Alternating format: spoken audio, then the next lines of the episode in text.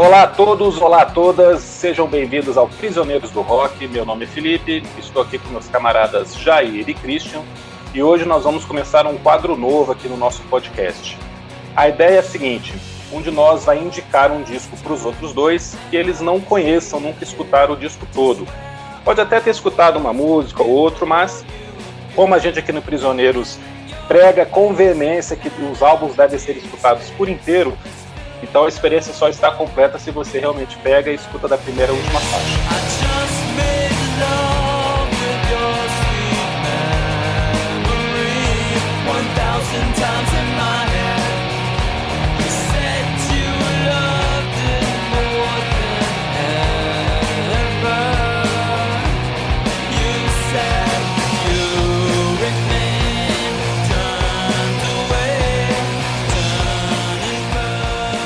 É, como eles não conhecem esses álbuns, a gente está apelidando esse quadro aqui de amigo oculto. Não porque você não sabe de quem está vindo o presente, mas você não sabe o que, que vai ganhar. Se é um presente bacana ou se é uma roubada. talvez, talvez o disco indicado seja bom, talvez quem esteja escutando vá gostar ou não. Vai depender do gosto de cada um. Claro que quem está indicando está fazendo isso com boa vontade e está indicando alguma coisa que acha que é legal. É, não é um presente da onça por si só. Talvez até se transforme depois, né? Mas a expectativa é que o Jair e o Christian é, irão gostar da primeira indicação que eu que vou dar, que é o disco do Wizard, de estreia, lançado em 1994, e que, como a gente já estabeleceu aqui no Prisioneiros, álbuns homônimos e monocromáticos ganham um apelido de acordo com a cor do disco. Nesse caso, ele é o Blue Album, o álbum azul do Wizard. É, o Weezer foi formado em 92 na Califórnia e tem no seu vocalista Rivers Cuomo o cérebro e a alma do grupo. O Cuomo é um cara excêntrico, para dizer o mínimo, assumidamente nerd, autodepreciativo, meio depressivo, ou seja, como quase todos os nossos amigos de adolescência. E, e com uma história pessoal complicada desde sempre. Eu vou passar a palavra para o Christian para ele falar o que, que ele achou desse disco. Depois que o Jair comentar também, eu falo as minhas impressões e por que, que eu indiquei esse disco para vocês. E aí, Christian, você escutou o Blue Album? O que, que você achou? Muito bem. Eu, na época que o disco foi lançado, né, a, a canção é, Buddy Holly chamou atenção, não, porque ela foi, foi, foi criado um videoclipe é, baseado na série Happy Days, né, que é uma série da década de 70, que era dirigida pelo mesmo diretor do filme Uma Linda Mulher, né, com a Julia Roberts. E o Weezer tocava no, no, no, barzinho lá, onde, onde a, a, ação da, da série se desenrolava. Né? Um vídeo muito bem feito, muito legal. E na época, a Buddy Holly também é, recebeu uma versão da banda gaúcha Bideu Balde. É, na época não, foi um tempo depois, mas assim, a, a, chamou atenção a versão em português, né? Da, não, é, é uma versão, assim, ele mudou um pouco a letra e tal, mas é, fez sucesso no primeiro disco da, da Bidê. Então, o Weezer, na verdade, ele, ele, ele tava ali no radar. Eu não cheguei a escutar esse disco na época. Lembro de tu comentar quando a gente se conheceu e tal. Depois eu acabei comprando o disco verde, né? O Green Album, que eu acho muito legal, que veio alguns anos depois. Mas o disco azul realmente tinha ficado é, para trás. Né? E aí fui, fui escutar agora. A gente combinou essa pauta há uma, umas duas semanas e tal. Eu achei que ele, que ele começa um pouco estranho, na verdade, né? Com, com My Name is Jonas e No One Else. Não são assim, as melhores músicas, né? Mas é, The World Has Turned and Left Me Here é sensacional, muito boa, muito legal. É, achei Buddy Holly também muito bacana. É, eu acho que tem uma musiquinha meio, meio é, semitonada ali, meio, meio Sonic Youth, que eu acho que é. Acho que é Andone, posso estar, posso estar enganado. É, essa mesmo. Né, ela, ela tem uma coisa meio, meio fora do tom, né? Um, parecer meio Velvet, meio Sonic Youth. Achei Sim. mais ou menos, ali depois que foi o primeiro single, fez o maior sucesso, mas não, não consigo entender por quê, porque as outras duas que eu falei são muito melhores, né? E aí me chamaram a atenção também é, In The Garage, que é muito engraçada, né, cara? Que os caras falam do Kiss, o cara consegue rimar Kiss com Peter Chris, isso é fantástico, né, Coisa de gênio, o cara falando da garagem dele, que tem pôster de rock e tal. E adorei Holiday, cara. Que eu fiquei com medo de ser uma versão da Madonna, mas não era. Uma música. Quando eu olho, a música, eu já fico com medo, né, cara? E Holiday é uma, uma obra assim, quase Queen, né, cara? É meio épica, né? Meio Bowie, uns vocais muito legais, assim. Então, essa, essas para mim ficam sendo as músicas principais. Achei a última meio longa, é desnecessária a música durar oito minutos, né, que tem um instrumental enorme, não precisava, não sei se eles tinham é, essa ideia de fechar com uma música grande, muita banda faz isso, né? E gostei muito assim, vou destacar essas quatro: The World Has Turned and Left Me Here, Buddy Holly, é, In the Garage e Holiday, para mim, os grandes momentos do disco. As outras não ficam assim muito para trás, então esse disco fica ali num 8, 8,5 com louvor, assim, um MS é, com louvor.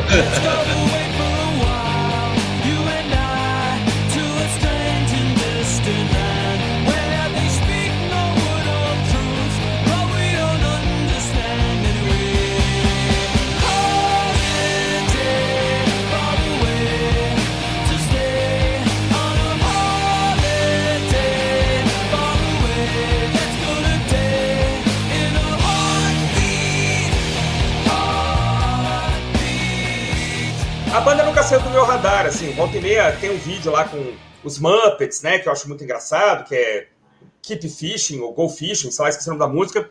É, recentemente eles fizeram um disco também de covers, né, cara, que tem Tears for Fears e Black Sabbath, que é uma coisa muito louca, né, um disco com a capa é, meio verde, verde, verde claro, assim, é, é uma outra cor, né, e não escutei as outras coisas, é, é, eu queria escutar o disco branco, o disco preto, que eles têm também, mas aí faltou, faltou chegar. Eu tô, tô, foi bom esse programa para essa pauta, porque eu botei o Weezer no radar e vou voltar a escutar direito. Mas, mas é um belo disco, assim. Não, eu acho que o disco verde é melhor. Tem uma memória afetiva maior é, com o disco verde, o Green Album.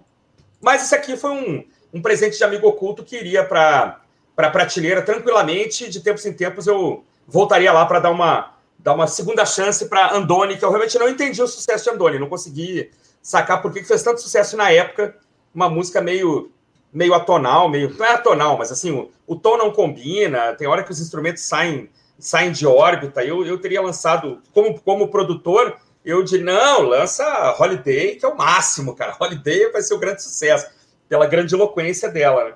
Mas enfim, é, projetou a banda, depois veio o Buddy Holly, aí a banda entrou no, no canon aí da, do rock anos 90 com essa pegada, né, cara, meio, meio, meio Big Star, assim, né? É, parece que você deu guitarras mais potentes para os Beatles, né? Deu, deu guitarras mais potentes para o Big Star, caixas de som maiores, né? E foi bom eu lembrar também o quanto eu gostava dessa época. Assim, eu lembro que eu escutava Teenage Fan Club também, aquele disco Grand Prix, que é muito legal, vai na mesma linha, né? Boas guitarras, boas melodias, bons arranjos vocais, né? Você não tem o vocal enterrado, não tem, não tem nada enterrado, né? A gravação é toda na cara, né? Tá tudo ali, baixo, guitarra, bateria, o vocal é bom também, né? Então eu, eu, eu, gosto desse, desse tipo de gravação, em que as coisas não são. Eu sei que alguns aqui preferem coisas mais enterradas e tal. Eu gosto da, da música na cara, sobretudo esse tipo de música. Né? Então eu, eu lembro que o R.E.M. entrou numa onda também, fez um disco chamado Monster, né? Que é um disco muito legal, com essa coisa do guitar álbum, né? O riff de guitarra bacana, o vocal na cara. Eu, eu relembrei que eu gosto disso, cara. Então eu, eu eu aceito de bom grado o presente, de, o presente oculto do amigo oculto. Na verdade, o presente oculto do amigo revelado, né? Mas, enfim, eu, eu, eu, eu, levei esse disco numa boa. Levei esse disco numa boa mesmo. E o Jair?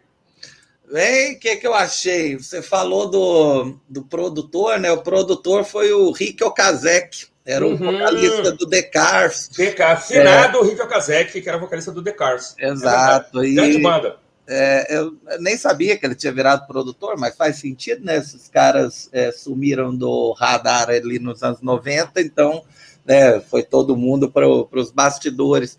É, o, é, eu gostei, o, eu gostei. No geral, né? Vamos lá, o Felipe né? Mandou bem no, mandou bem na escolha, né? Eu fico só preocupado como é que o Felipe ia fazer aquela introdução do amigo oculto, né? O meu amigo oculto é, né? Complicado, né? Eu vou, né? Eu vou dispensar, né? É, como a banda se formou no auge do grunge, a, né, a banda formou em 92, né? Quando Pearl Jam e Nirvana estavam estourando é, eu li que eles tiveram uma séria dificuldade para encontrar um público, né? Porque o público não estava muito interessado naquele som que eles faziam. E era um som meio indefinido ainda. O, o Como, né? Como o Christian falou, era um fã de, né, desse metal farofa, né, dos anos 80, Quiet Riot, né, Judas Priest, essas coisas, e que inclusive aparece no encarte, né? Eu, eu não tenho disco, né? Mas eu fui olhar na internet as imagens e aí no encarte tem lá um, uma foto da garagem, né? Do, do grupo e tem lá um pôster do álbum do British Steel, tem um pôster do Quiet Riot do outro lado, é, que é meio para mostrar, não, a gente gostava disso aqui, né? Mas, é, mas acho que o produtor não deixou muito transparecer essas coisas no, no, disco, não. A não ser na última faixa, né? Como você falou, é, é uma faixa que realmente destoa do resto do disco. Tem um solo de guitarra imenso, né? No, no fim, é, meio zeppeliana coisa, né? É, teve um crítico na época que falou que era Stairway to Heaven da geração X. Acho que exagerou, né? Eu adoro essas, adoro essas comparações, porque né, você lê anos depois e percebe que né? É, é, Only Dreams, né? A gente nem lembra, né? Que, que música é essa, né? impossível comparar com Stairway to Heaven.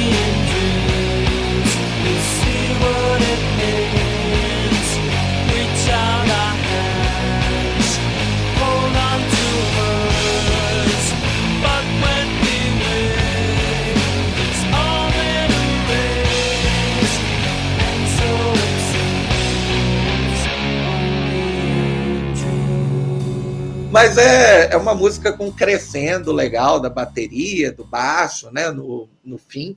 É, e, e é uma da, onde o baixo finalmente pode se soltar um pouco mais, porque a, a ideia da, da banda era que o baixo e a guitarra soassem em uníssono o tempo inteiro. É, eles usavam uma metáfora de que o baixo e a guitarra eram um, um instrumento de dez cordas. Então, é, você não vê linhas de baixo muito pronunciadas no disco.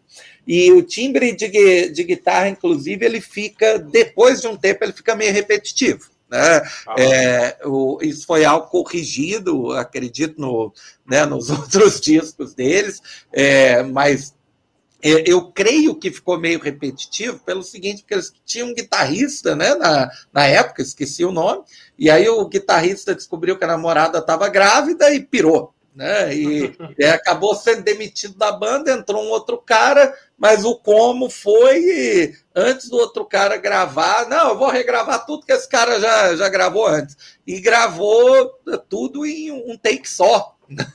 quando o disco já estava praticamente pronto. Então, acho que o timbre ficou meio limitado assim por, por conta disso. É, encaixa, encaixa com as músicas, é legal, né? mas, é, mas é, foi um ponto que eu considerei meio baixo assim do, do disco. Né? A capa é bem divertida, porque depois o, acabou virando meio que uma marca registrada do Weezer, né? fazer essas fotos com eles todos de frente e só um fundo, né? um fundo monocromático, né? É, assim, monocromático. Então virou uma marca registrada da banda, né? Eu achei, acho que é legal, né? Ficou criativo é, assim para uma banda que estava começando, que é um caso clássico, né? Ah, ninguém sabe quem são vocês, a gente tem que botar vocês na capa, né? Uhum. Mas aí fica aquela capa assim meio sem graça, né? Mas ao mesmo tempo chama atenção, então gostei bastante.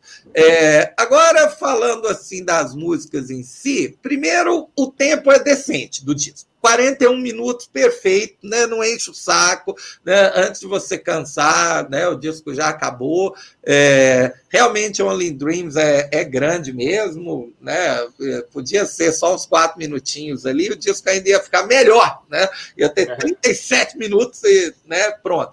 Eu adorei The World Has Turned and Left Me Here, é a terceira faixa, o Christian destacou, é realmente muito bom. É, podia tranquilamente ter sido um dos, um dos singles. É, Andânia é estranha, né? Eu não sei qual foi a, a pressão que os caras devem ter tido ali na gravadora ou da gravadora para lançar. Eu já conhecia, é, só não lembrava que era deles, mas eu, eu já conhecia, mas é esquisita. E é esquisita por conta dessa desafinação né, que, que ele faz.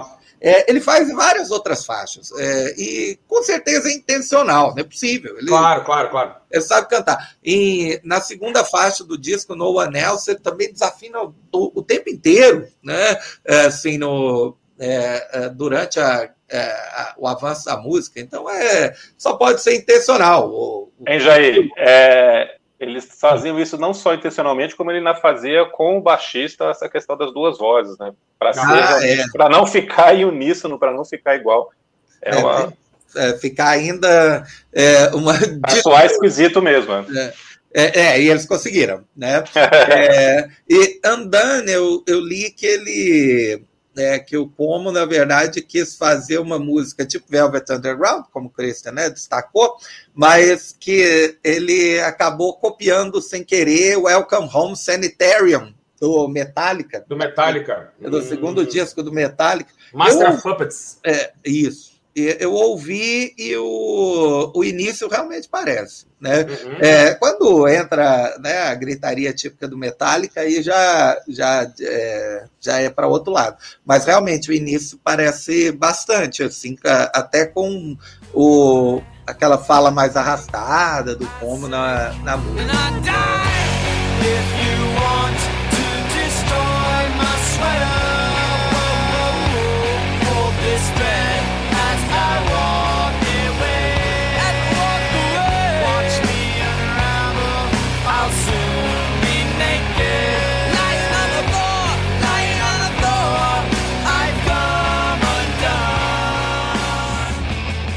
Há o que, o que falar sobre Buddy Holly, é fantástica, ótima música, né? Se fosse o primeiro single, teria sido uma das grandes estreias né, de todos os tempos.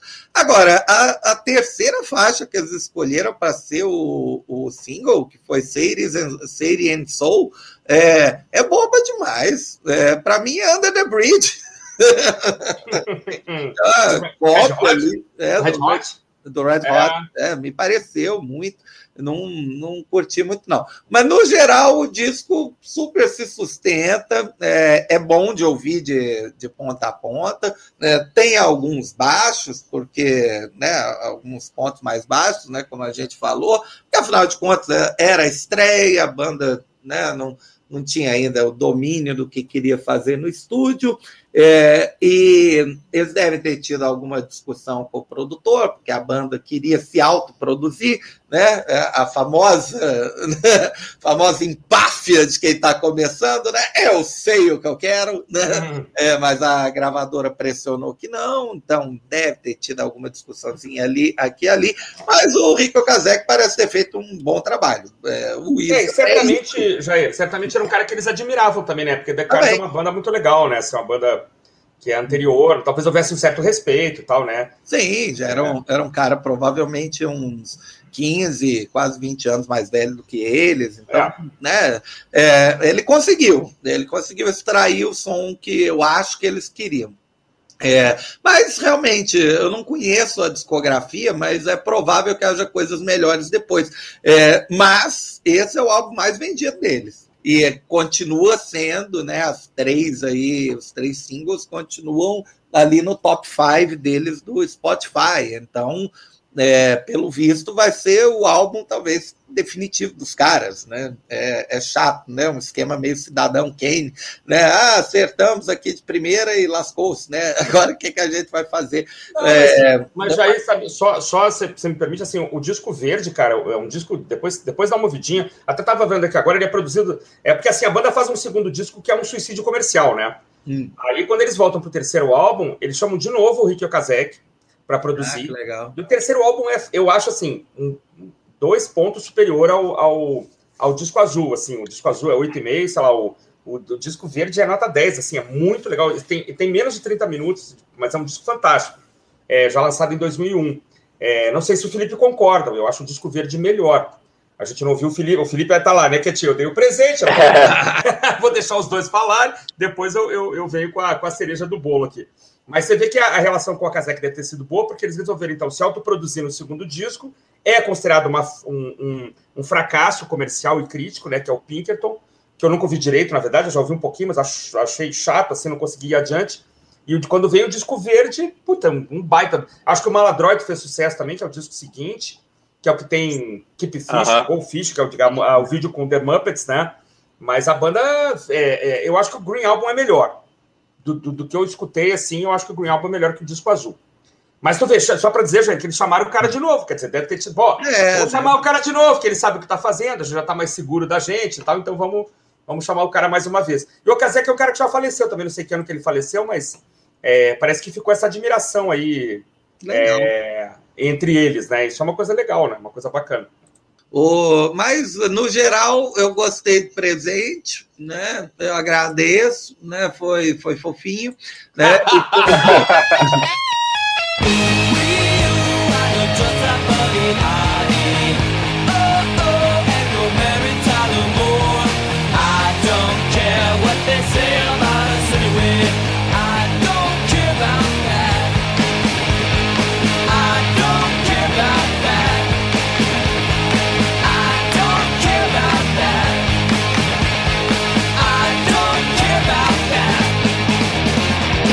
E por que vocês, no, por que você resolveu nos dar este presente?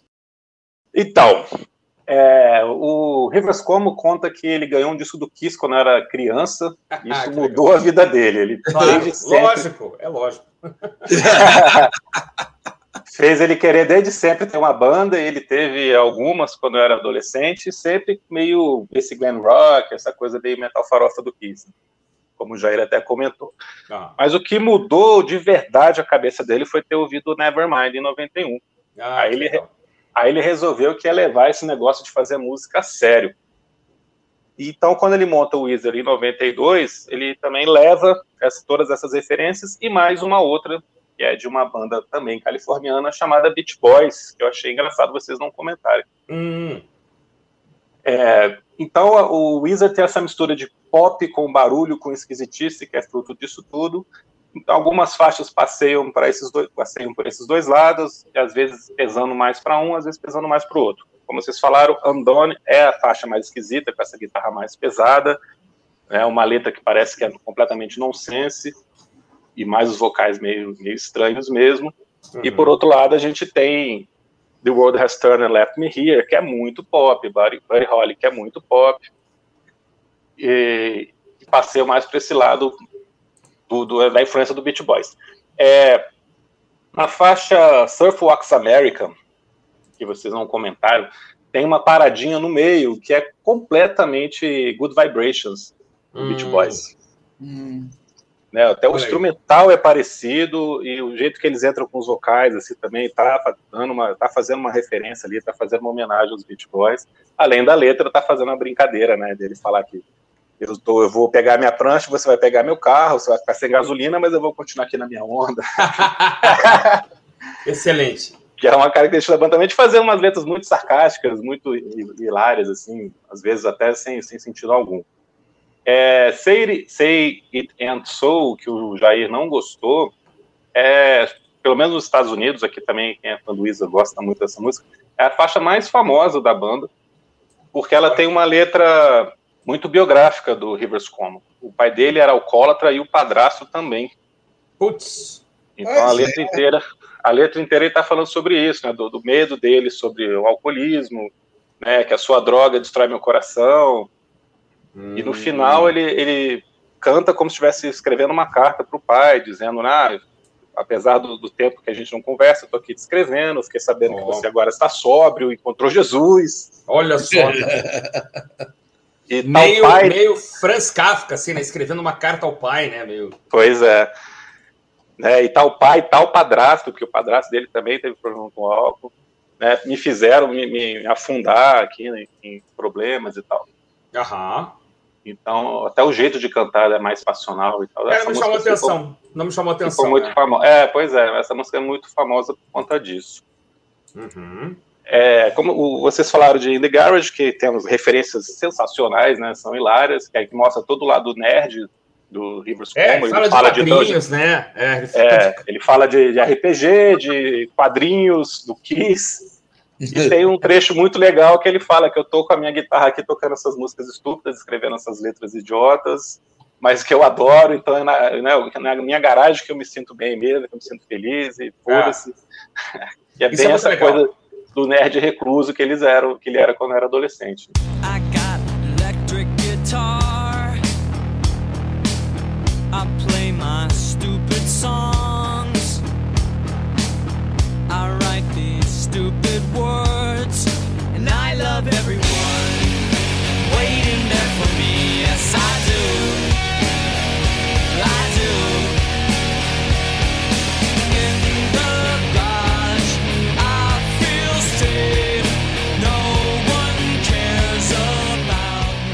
É, então, assim, eu escolhi esse disco porque tem todas essas referências do barulho, das guitarras muito, muito em evidência, e com essa coisa pop muito grande que o, vocês gostaram mais até, né? Inclusive o Christian falou muito do Green Album, porque no Green Album ele tira a, a mão dessa esquisitice para fazer um disco pop mesmo, para tentar voltar a fazer sucesso. Porque Exato. depois, depois do, do, do sucesso do Blue Album, ele dá uma pirada ele já era um cara muito complicado por si só, mas ele dá uma pirada, ele entra na Universidade de Harvard, mas ele odeia estudar em Harvard, não se sente bem, ele fica recluso, ele faz uma operação porque ele tinha um problema na perna, uma perna mais curta que a outra, aí ele passa um tempo também de cama, sofrendo e tal, e aí isso tudo reflete no Pinkerton, que é, realmente foi um, um, um, suicídio comercial, ninguém gostou, com o tempo depois o, ficou meio cult, assim, claro, né?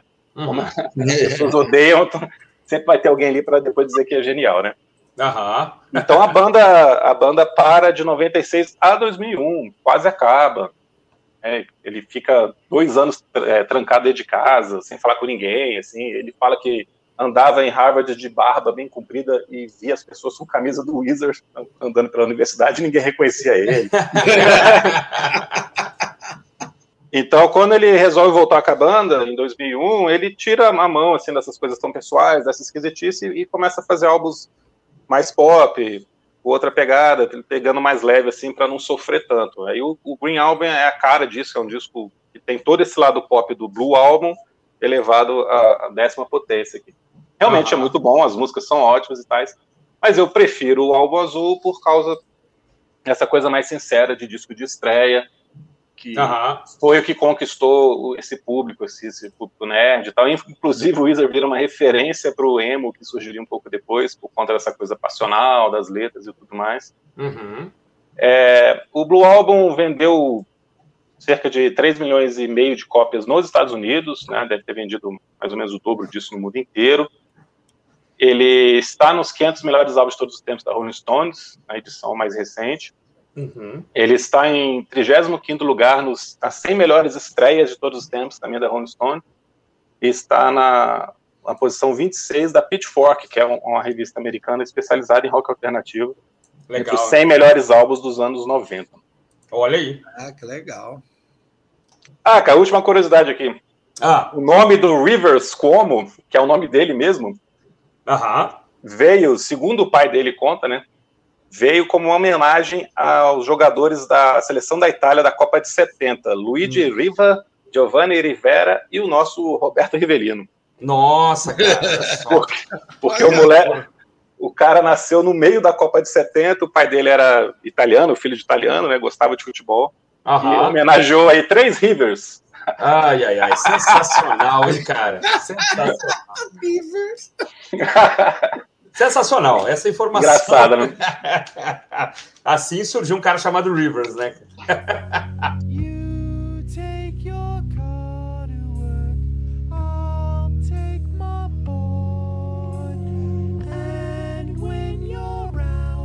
Espero que vocês tenham gostado do presente. Esse foi o nosso primeiro quadro Amigo Oculto aqui no Prisioneiros do Rock. Semana que vem nós estamos de novo aqui com outro episódio. Nos siga no Instagram, acompanhe os nossos programas, os drops que podem aparecer a qualquer momento e um abraço a todos. Abraço! Falou, até mais!